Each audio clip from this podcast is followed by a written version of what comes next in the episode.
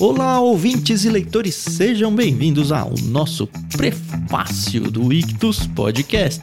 Sim, ele não morreu, faz tempo que a gente não faz um prefácio, mas chegou a hora e estou aqui, como sempre, com a Carol Simão, que vai com certeza participar muito mais do que eu, porque enfim, ela já leu o livro inteiro e não se faz isso no prefácio, É, viu, Carol? né? Bom dia. Oi, pessoal, tudo bem? Aqui é a Carol Simão. Mas é porque, sabe aquele livro que você começa a ler, a introdução, e aí quando você vê, você já tá na metade, você fala, não, não, não posso dormir sem terminar de ler esse livro. E aí, quando você vê, você já leu. Foi esse. Que livro que é, Carol? Que livro que é? Pra quem chegou aqui de gaiato, não leu o título, né? Vai que, sei lá, tem de tudo. O livro é Arthur e o Coração de Pedra, escrito pelo Guilherme Amarino, daqui a pouco a gente vai falar um pouquinho mais sobre ele, e ilustrado pelo Augusto Marques, que assim, é, para mim é um artista de mão cheia, não conhecia o trabalho dele, mas tô, olha, tô assim muito satisfeita com o que ele fez. Mas antes da gente entrar, né, Thiago, o que, que é o prefácio? Se é o primeiro prefácio que a pessoa tá ouvindo, que programa é esse? É verdade, né? A gente esquece que a audiência ela pode chegar a qualquer momento. Bom, o Ictus Podcast ele tem vários programas diferentes. Dentre eles, nós temos os prefácios. E num prefácio, o nosso objetivo é apresentar o livro sem spoilers. Então a gente está tentando trazer a experiência de você entrar numa biblioteca. Sabe quando você encontra aquele livro e começa a dar uma folhadinha e, poxa, parece tão legal esse livro, fiquei com vontade de comprar. É só até aí que a gente vai. Então a gente vai falar um pouquinho sobre o autor, a gente contextualiza e ambientaliza o mínimo necessário aí para você ter interesse no livro da obra como um todo e só. É um episódio mais curtinho mesmo, mas se a gente terminar ele com o objetivo de fazer você ficar com vontade de ler o livro, nós teremos a nossa missão Isso cumprida. aí. Particularmente, eu gosto de todos os programas do Ictus Podcast, mas esse é um dos meus favoritos. É mesmo, nunca me falou isso. A gente consegue falar tanto do autor quanto da obra, falar de outras coisas. Não tem aquela coisa de ficar preso a uma pauta, sabe? E a maioria das vezes, se não todas as vezes, sou eu e o Tan que interagimos aqui, o que acaba sendo muito difícil. Ter um programa só nós dois, tirando o diário de leitura, que ali é outra, outra pegada. Mas Uhum. assim, esses programas mais curtinhos, só somos nós mais dois. intimista. É, exatamente. Então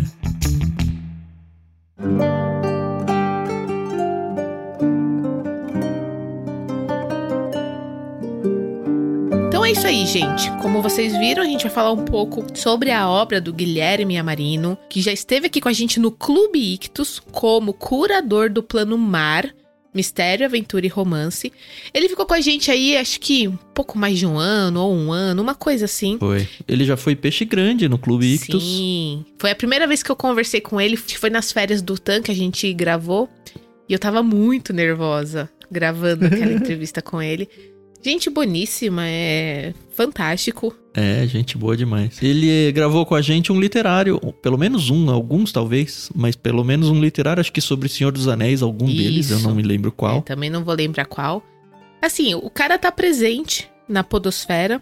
Ele tem alguns podcasts também. Não vou saber todos, também nem quero datar esse programa. Se você quiser pesquisar um pouquinho mais sobre os programas que ele participa, é só colocar Guilherme Amarino ali no seu agregador de áudio favorito e vem uma lista. E, gente, ele é muito divertido, né? Eu lembro que a gente conversava com ele, a gente tinha as interações por causa do clube. E era cada indicação. Eu vou falar maluca e doida porque são aquelas coisas que eram fora da caixinha, sabe? Isso, mas muito boas. né? Nossa, ele, assim, me fez ter um carinho muito grande pelo Tolkien. Ele ama, ele Uhum. fala isso abertamente. Amo todas as obras do Tolkien. Mas, assim, ele apresentou cada coisa pra gente que nunca, nunca na minha vida eu conheceria se não fosse por causa dele. É. Inclusive, Tam, foi ele que indicou um livro que a gente gravou um prefácio que você leu. Gostei, Gostou, viu? né? O Gigante Enterrado, né? Uhum. É. Como é o nome do autor mesmo? É Kazuo Ishiguro. Eu acho que é um primeiro livro que me fez pensar no universo do Rei Arthur. Hum. Eu nunca li as Brumas de Avalon, que todo mundo fala. Eu sei que tem a trilogia do Rei Arthur aí. Sim. Tá nos meus planos pra ler em 2024. Vamos ver se vai dar certo. Inclusive, se rolar a leitura coletiva, vai rolar lá no nosso Discord. Se você ainda não faz parte, acessa aí bit.ly barra leitura coletiva. Você leu o livro todo, Sim. né? Do Arthur e o Coração de Sim. Pedra. Eu não sei se esse Arthur aqui é o Rei Arthur, Uhum. tá? Mas já de cara me deu a ideia de que Uhum. era. E o que eu queria dizer é que tem um quê desse o gigante enterrado no, pelo menos no começo. Eu li dois capítulos e meio do livro do Yamarino. E eu não sei dizer exatamente o que, mas me, me tem um cheiro de algumas coisas que ele indicou nesse livro que ele escreveu, viu? Inclusive o gigante enterrado, talvez a jornada em busca de algo, aquela coisa do. Nesse livro, né, a gente vai falar um pouquinho sobre a ideia de em busca de algo que eu não vivi Sim. ainda, mas no Gigante Enterrado tem eu indo atrás de algo que eu esqueci, sabe? Eu acho que tem umas pontas aí que se unem Uhum. com uma naturalidade. Mas a gente esqueceu de dizer que o Guilherme Amarino também tá no projeto Sola, né? Acho que não é Sim. datar dizer isso. Com Ele é um certeza. dos cantores, um dos vocalistas e tocadores de cordas. Não vou dizer violão, porque eu não sei se é um violão que ele toca. um banjo, não Enfim. sei. É cordas. Eu não sei, mas ele é um, um dos artistas ali do Projeto Sola, então talvez você o conheça por ali. Ele tá envolvido agora na liderança da, da presbiteriana Uhum. também, e não sei exatamente qual nível, então não vou me comprometer com os dados aqui. mas assim, é um cara versátil, eclético, gente boa e que ama livros a ponto de indicar livros muito legais pra gente e a ponto de escrever livros como esse que é um livro infantil. Eu não sei se dá pra chamar de infanto juvenil, acho que não, mas talvez naquela divisão entre um livro super infantil, porque não é. exato. Tanto que o livro é grande, né? Ele tem quantas Ele páginas? tem 160 páginas, né? Contando ali com as folhas de guarda. Mas conteúdo mesmo, mais ou menos 148. Mas assim, não deixa de ser um livro É, grande. não- assim, pra você ver que não é um livrinho de criança. Isso. Já é um indo pro infanto juvenil. É, não é aquele livro para um bebê, para uma criança não alfabetizada. Então a criança ela tem que ter ali um mínimo de no, bom senso no sentido de entender a história. Sei lá, uns 10, 11 anos, talvez. Isso, por aí. Acho que a partir ali da alfabetização plena, 8, 9 anos, ele já atende super bem. E ele é muito legal porque os adultos, quando vão ler esse tipo de material, falam: ah, isso é pra criança. Mas você tem uma segunda camada que você é atingido. É muito bacana. E como o Tan falou, o autor, qualquer autor, ele escreve muito sobre as, as próprias vivências, no sentido de que eu vou escrever aquilo que eu conheço, né? Eu, Carol, nunca vou escrever sobre física, porque eu não tenho noção nenhuma de física. Mas eu posso escrever sobre romances policiais, porque, afinal de contas, eu já li muita coisa da Agatha Christie. Aliás, Hum. Carol, agora sim eu estou datando o programa, bom. tá? Sabe que o Google me lembrou que hoje, dia da gravação, não da publicação desse episódio, é aniversário da Agatha Christie? É, minha gente. Estamos gravando dia 15 de setembro, Sim, tá bom? Só pra... Exatamente. Ó, que delícia, né? Nossa querida dama do, do crime, né? Maravilhosa, né? A gente qualquer dia vai pegar aí com carinho e destrinchar a obra da senhora Agatha Christie. 133 anos ela faria. Novinha, né? Será que estaria bem? Mas vamos lá. A dama do crime? Dama maravilhosa. É, não é o Maravilhosa. pra quem ainda não sabe quem é o Guilherme Amarino, a gente já falou que ele faz parte do Projeto Sola. Ele é casado com a Isabela, ele é pai da Catarina, ele é pastor, teólogo, bardo. Ele gosta muito que digam isso, que ele é bardo. E ele é autor de um outro livro que você encontra lá na Amazon, que é o Lanterna de Mar. É um conto muito bacana também. Muito gostosinho, rápido. Esse é adulto, não é infantil. Isso, esse é adulto. E aí ele se aventurou aqui numa nova narrativa, uma narrativa infanto-juvenil, como o Tan bem disse, porque não é um livro para bebês, para crianças não alfabetizadas. É um livro, assim, que realmente você vai precisar de um pouquinho mais de bagagem. Uhum. E conta a história do Arthur e dos seus amigos. Então, a gente vai conhecer alguns personagens, tá bom? É, o livro acho que dá pra dizer que é uma fábula, Carol, porque são esses amigos são animais, Sim, né? tá. E, e- e eles conversam com o personagem. Exato. Então não é eu tenho meu cachorrinho no quintal. Não, não. É, eu acho que, que é uma fábula nesse sentido. Uhum, A gente esqueceu de mencionar que a editora que tá editando ele é a Trinitas, isso, né? exatamente. Então é importante. E assim, ficou um Trinitas. livro objeto muito bacana. Então a gente é apresentado ao Arthur, somos apresentados ao Cosmo, que é um burrinho, ao Walter, que é um tigre, a Pata, a uma gata, e eu vou parar por aí porque realmente é o que você precisa saber. Então esses cinco amigos, eles vão viver uma aventura muito bacana em busca de algo que eles nem sabem que eles estão sentindo falta. É, começa com o Arthur, Isso. né? Eu vou falar porque assim, eu li muito pouco do Uhum. livro. Então, se você avançar um pouco, eu já não consigo nem Tá participar programa. Aí você pega e complementa com o que você acha que é necessário. Tudo bem. O Arthur, ele é um fazendeiro. Uhum. Ele mora em um vale, que inclusive se chama Vale, o Isso. local. Que tem uma montanha que é praticamente intransponível. E do outro lado é uma montanha menor que liga ao resto do Isso. mundo. Vamos pensar assim. Ele, apesar de ser um fazendeiro, ele é uma criança, e logo de cara você percebe isso, o que acho que vai dar uma identidade muito boa com o Uhum. leitor. Então ele tem aquela lida diária dele de fazer ah, os seus trabalhos agrícolas. Não tem aquela questão de vender, pelo menos não me apareceu. Então ele tem várias estações do ano onde cada hora ele tá plantando uma coisa diferente e aí o objetivo dele é distribuir isso para as pessoas. Então não tem esse negócio de compra Não. venda, é, é uma fábula, é uma coisa mais infantil Isso. mesmo. E ele tem o, o amigo dele, que é o burro. Como é que chama o burro? É Cosmo. o Cosmo. Isso. Ele tem uma gata que aparentemente é bem perfil de gata, que some, volta quando Uhum. quer. Até onde eu fui, ela tinha sumido e voltou e já parou a minha leitura, então eu não sei dizer muito sobre Uhum. ela. E aí o que acontece é que ele tem a vidinha dele super feliz, a tarefa do dia dele é todo dia igual, mas ele tá super empolgado, sabe? Aquela coisa bem. Ele está contente, de bacana, contentamento. É. isso que ele acha. E aí, de repente, ele sente uma dor no peito. Isso. A princípio parece que ele ficou doente ou alguma coisa assim. O Cosmo, amigo dele, fala: Ah, tá tudo bem. Ele falou: Não, tô com meio que um incômodo. Ah, mas não é nada. Aí vai seguindo a história. E aí ele vem uma pergunta que aparentemente vai ser recorrente no livro todo. Você já sentiu falta de alguma coisa, mas não sabe o que é? E a princípio isso soa estranho pro Cosmo, o burro. Mas aí ele meio que começa a ver que o menino tá incomodado com isso. Uhum. Aparece um outro capítulo que vai aparecer o tigre, que a princípio eu achei que ia ser um rival, um inimigo, enfim, ele é um tigre, ele é mais selvagem do que o Sim, burro. sim. Mas aparentemente não. E aí tem um capítulo bonitinho que fala sobre o sabiá, que é o burro tentando imitar os barulhos do sabiá.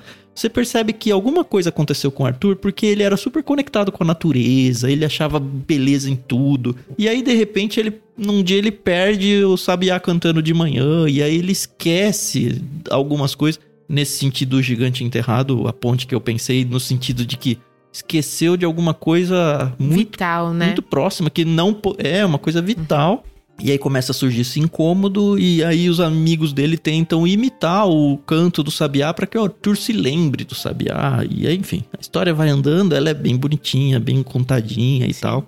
Pelo que eu li em sinopse, eu não avancei no livro, ele vai sair aparentemente é, rumo ao pico dessa montanha intransponível, Uhum. porque não sei porque lá ele vai encontrar a solução dos seus problemas. Exatamente. Acredito eu que ele vai junto com seus amigos e eu não sei mais nada da história, mas já é o suficiente pra mim ganhar pelo menos, não sei pra você. É, e eu acho que realmente é aí que a gente tem que parar no sentido de ir pra frente na história. Porque, é, como eu tava falando, todo autor ele escreve sobre aquilo que ele viveu. Então, se você leu Crônicas de Nárnia, você vai se identificar. Se você leu O Gigante Enterrado, você vai se identificar. Se você leu O Peregrino, você vai se identificar. Então, assim, é uma história que você percebe que sofreu ali muita influência de outras histórias. Obviamente, Tolkien tá muito vivo nessa obra. O, o livro já abre com um mapa, né? é. já, já diz tudo aí. E o mais legal, e isso é uma coisa que o nosso cérebro faz automaticamente, quando você conhece o autor, pessoalmente, de entrevista, o que seja, você ouve a voz dele enquanto você lê. Isso é fantástico! Que legal. Então, assim, amei essa obra. É, eu tenho um filho que atualmente está com 4 anos. É, eu tentei começar a ler com ele, ele não se interessou muito, mas tá aqui na nossa biblioteca. Quando ele for um pouco mais velho, vou apresentar a história para ele. Eu li essa história em uma hora, de, de reloginho assim. Sentei, comecei a ler essa história, em uma hora eu finalizei. 160 páginas, Carol. Mas como você me falou em off, né? São letras bem grandes no livro, com ilustração. Isso. Então é um livro que vira a página muito, muito rápido. rápido. Tem página que é só ilustração, tem página que tá em branco porque é divisão de capítulo. E assim, não fiz uma leitura corrida. Tava ali assimilando cada coisa, assimilando cada informação para poder né, vir aqui é, e poder falar com uma certa propriedade sem estragar a experiência de ninguém. Uhum. E a gente não dá nota, a gente não dá nota aqui nos livros que a gente lê, que a gente procura. Mas esse aqui é um livro que está muito bem avaliado no, no meu conceito, tá bom? Se vocês têm vontade de adquirir um exemplar dele, não esquece de entrar pelo link da Amazon lá no Ictus, tá bom? A, a gente ganha uma comissão é, tá é, na descrição você... do programa aí. É só entrar isso. e clicar Você não paga nada mais por isso. Uhum. Tem você opção no Kindle e no físico. É isso. Exato. E é isso, gente. É, acaba sendo um programa realmente mais curto, porque não tem muito mais o que ser dito. É um livro que compensa fiquei... comprar o físico, Carol? Você que tem os dois? Compensa. Compensa demais. Eu li no Kindle, mas depois eu fui lá e para criança, principalmente, tem umas ilustrações que no Kindle ficam bem pequenininhas e aqui no livro elas são grandes, tem vários detalhes. Apesar delas estarem em preto e branco, você consegue ver as camadas, sombras, enfim. A qualidade do papel aqui, é boa? Muitíssimo. É aquele amarelinho, né? A gente chama de pólen, mas é aquele amarelinho aveludado, sabe? Que é gostoso para ler. Enfim, como eu falei, o livro objeto tá muito bonito. A editora Trinitas caprichou. Dia das Crianças assim, chegando é um bom presente, é isso. Muitíssimo bom presente. E autor nacional, gente. Autor nacional. A gente sempre tá aqui tentando é. trazer cristão. Seguro. Então, seguraço. Não tem o que você criticar aqui. Se você gosta de Lewis Tolkien, você vai gostar do Iamarino. E compartilhe esse, esse episódio com um amigo seu, falando: olha, isso aqui, você tá procurando um livro infantil pro seu filho, cristão. É esse. Esse livro que legal. Com toda certeza, ele tem tudo para fazer sucesso de vendas, mas principalmente entre a criançada, porque é um livro bom, muito bom. Carol, é spoiler dizer que esse livro vai no plano Tartaruga de setembro no Clube Ictus? Será? Não, eu acho que é Não é bom é a gente avisar, porque tem vários ouvintes que são assinantes do clube, de repente eles se empolgam com o livro e já saem comprando. Lembrando que para o pessoal que recebe o kit de setembro tem que ter tido a sua assinatura vigente em agosto. Então, se você assinar Isso. em setembro, você não recebe mais ele. Você vai receber o primeiro kit só em outubro. Então, acaba Isso. sendo um disclaimer aí, um certo spoiler para quem já era assinante em agosto, que talvez ainda não tenha recebido o seu kit em setembro, tá nos correios aí a caminho, não sai correndo para comprar porque você vai receber ele. Exatamente.